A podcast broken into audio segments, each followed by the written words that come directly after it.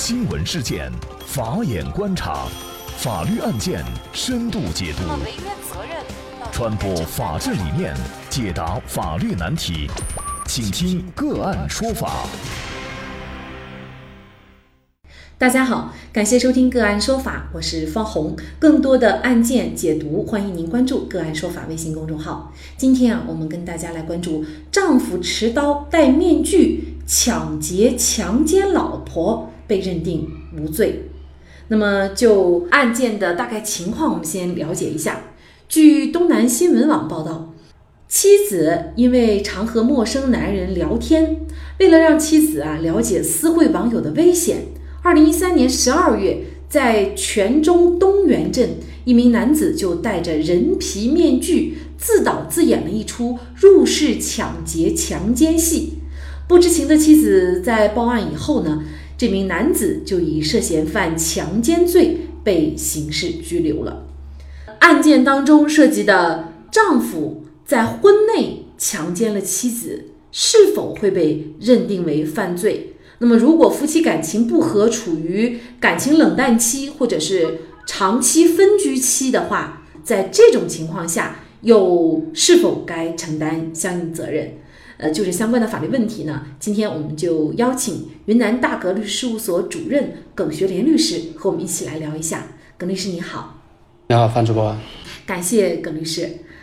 那么我们会发现啊，其实这个案件呢，它又不同于。平常发生的我们知道的这种入室强奸、抢劫案啊，因为呢，这个案件的主要的特点就在于是丈夫他自己呢戴着人皮面具哈，自导自演的一出戏。那么像这种情况下，丈夫要担责吗？事实上，如果仅就这个问题的提纲来看，我认为是应该承担责任的。毕竟呢，按照我们国家刑法第二百三十六条第一款的规定。以暴力、胁迫或者其他手段强奸妇女的，处三年以上十年以下的有期徒刑。那么也就是说，按照这个规定，夫妻关系的存在并不必然阻却强奸罪的成立。只要主观上违背了妇女的意志，客观上强行与妇女发生了性关系，那么就应该承担责任。但是如果这样说的话呢，我觉得本案就值得讨论了。那本案当中为什么会被认定为无罪呢？我认为关键是出现了妻子并不要求追究丈夫刑事责任的这一个情节。我们可以从以下几个方面来分析，他是不是应该被认定为无罪。那么首先，我们从强奸罪的构成要件看，本案的丈夫与妻子他是处于正常的夫妻关系中，妻子呢她并不抗拒。在正常情况之下，与她的丈夫履行夫妻义务。报案呢，是因为她以为本案的这个强奸她的这个男人是其他男子，她才觉得受到了侵犯。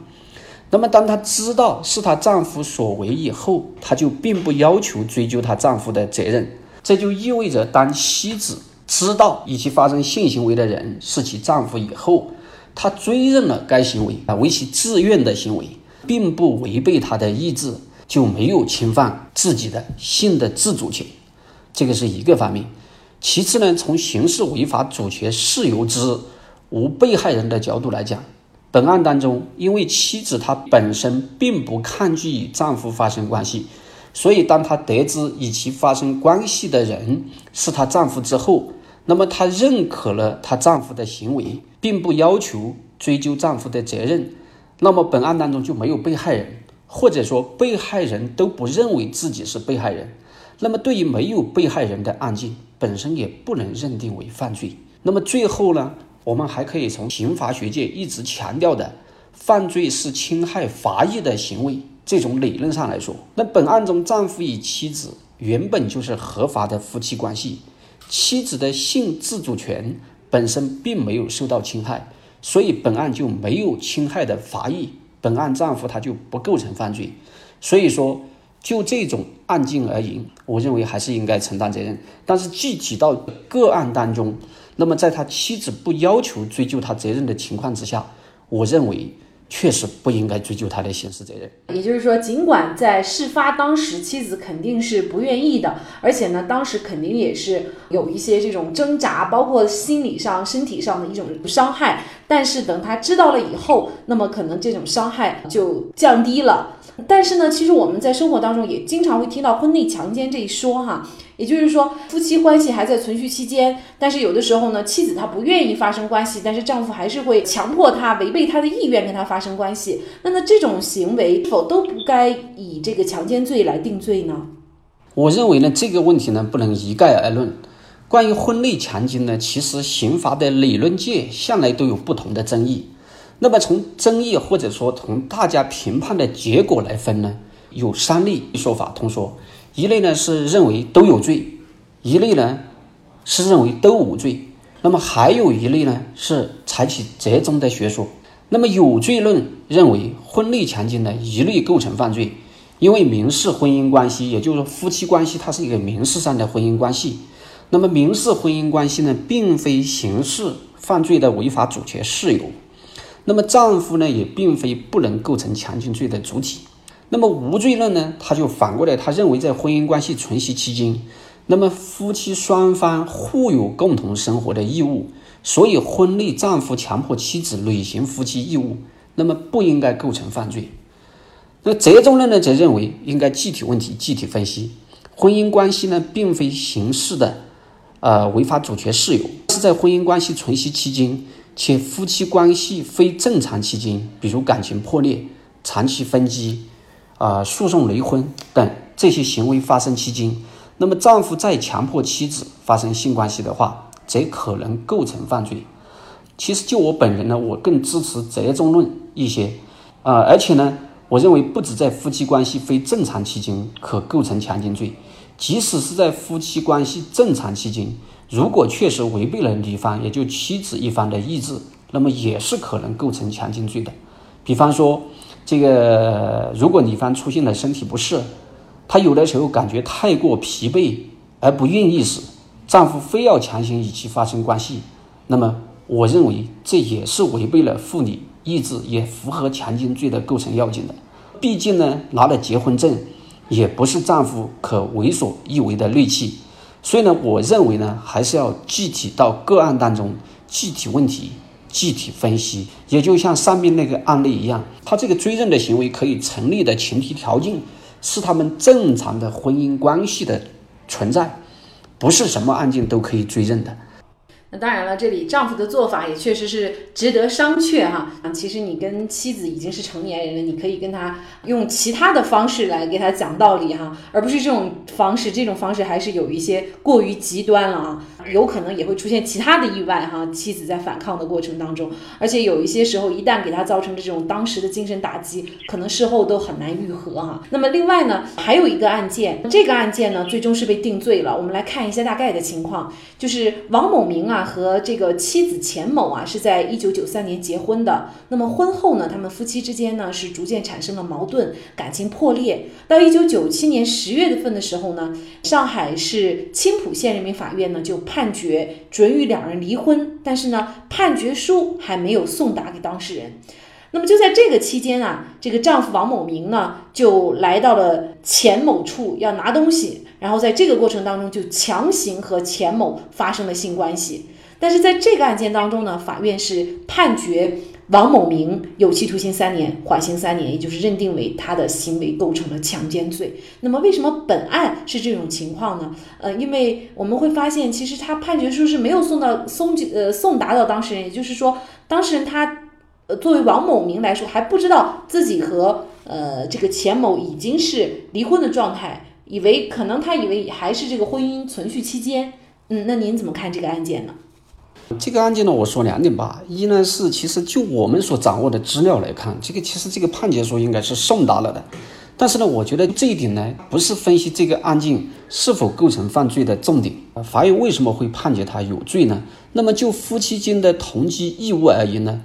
这种义务是从双方自愿结婚的行为推定出来的伦理上的义务，它不是法律规定的强制性的义务。因而呢，即便成立夫妻关系，这并不代表法律赋予丈夫可强行要求妻子履行，否则呢，在其行为符合强奸罪的构成要件的情况之下，仍然要被依法追究刑事责任。那么，从我国司法实务当中的一个总体认同情况来看，在男女双方处于离婚诉讼期间，或基于某种协议而分居期间，男子强行与女方发生性关系的，应认定为强奸罪，因为在此期间。已经显示出男女双方欠缺维持婚姻和保持性关系的合意。就本案而言，那么被告人王卫民两次主动向法院诉请离婚，希望解除婚姻关系。那么此时呢，应当说他们双方已经不再承诺履行夫妻间同居的义务。在这种情况之下，王某明违背秦某的意志，采用扭、抓、咬等这个暴力手段。那么强行与这个秦某发生性行为，我认为就当然就严重侵犯了这个秦某的人身权利和性的权利，其行为呢符合强奸罪的主观客观特征，那么构成强奸罪。更何况呢，我觉得一审法院他已经判决准予王某明和这个秦某离婚，那么这个更充分的印证了双方事实上同居义务的这种合意已经灭失。所以呢，通过上述的两个案件呢，我们可以发现，即便是婚姻关系存续期间，即便双方还是夫妻，但是并不意味着作为丈夫就可以随意的不顾妻子的意愿强行和妻子发生关系，否则的话呢，就有可能哈构成犯罪。那么在这里呢，也请耿律师哈给我们，尤其是夫妻关系当中的丈夫一方哈做一个提醒。我想给大家两个提示，一个提示呢，就这个案件当中，我认为是经过了他妻子事实上是追认了他丈夫这个行为以后，他没有被追究刑事责任。但是呢，需要提醒大家的是，不是所有的案件都可以通过受害人的追认以后就不被追究刑事责任的。之所以本案当中通过他妻子追认以后，那么可以不被追究刑事责任，是基于他两个正常的婚姻关系存续。那么这个事情呢，发生利害呢，只在他两个之间产生冲突，不影响到社会的公共秩序或者是其他人的正常的这个权利保障之类的。如果是他的这个行为有可能侵犯到了其他人的权利。比方说，有的时候，如果他是危害到了整个社会的公共秩序，那么在这个时候，即便有受害人的追认，那也要被追究刑事责任的。所以呢，特别提醒大家的是，即便是婚姻关系存续期间有什么正常的要求的话，还是通过双方之间啊良好的沟通，这个来解决问题，尽量不要采取这种这个隐隐晦的或者是极端的方法。那么要提示的第二点呢，就好比到本案当中，就在这个案件案发的当时，妻子肯定是会受到伤害，会受到影响，也就从身体上、心理上，他自己通过追认的行为，或者是通过认同的行为，好像是愈合了，但是这种愈合消除不了当初那种性时的伤害。那么，记者从泉州警方了解到，这个案件呢提呈到了检察院以后，嫌疑人邵某是被认定为不构成犯罪。那目前警方呢也是销案处理，邵某呢也被无罪释放。那么办案民警说啊，检方是认为这起案件是属于婚内强奸的范畴，但是呢，因为邵某夫妻俩的婚姻关系比较稳定，也没有发生破裂，妻子也没有要求处理邵某，所以呢没有认定为强奸罪。而在是否犯抢劫罪上呢？检方是认为邵某所抢的钱属于夫妻的共同财产，自然也就不存在抢劫一说了。那么，考虑到邵某夫妻俩今后还要生活在一起，还有一个年幼的小孩要照顾，综合这些情况呢，处理的结果也是比较合法、合情、合理的。那么，李警官说呀，虽然邵某最终被无罪释放，但是呢，针对这个事情，警方还是对他进行了教育批评。所以说呀，夫妻之间无论感情是否破裂，都离不开尊重两字。没有尊重，轻则婚姻破裂，重则被处以刑罚。那么好，再一次感谢云南大格律师事务所主任耿学莲律师。那也欢迎大家通过关注“个案说法”的微信公众号，具体的了解我们本期案件的图文资料以及往期的精彩案例点评。另外，您在生活工作当中遇到一些法律问题，都欢迎您通过添加幺五九七四八二七四六七幺五九七四八二七四六七这部电话号码的微信号向我们进行咨询和交流。给大家提供法律问题解答的都是我们节目邀请到的嘉宾了，他们都非常的资深、专业和负责任。感谢您的收听，我们下期节目再见。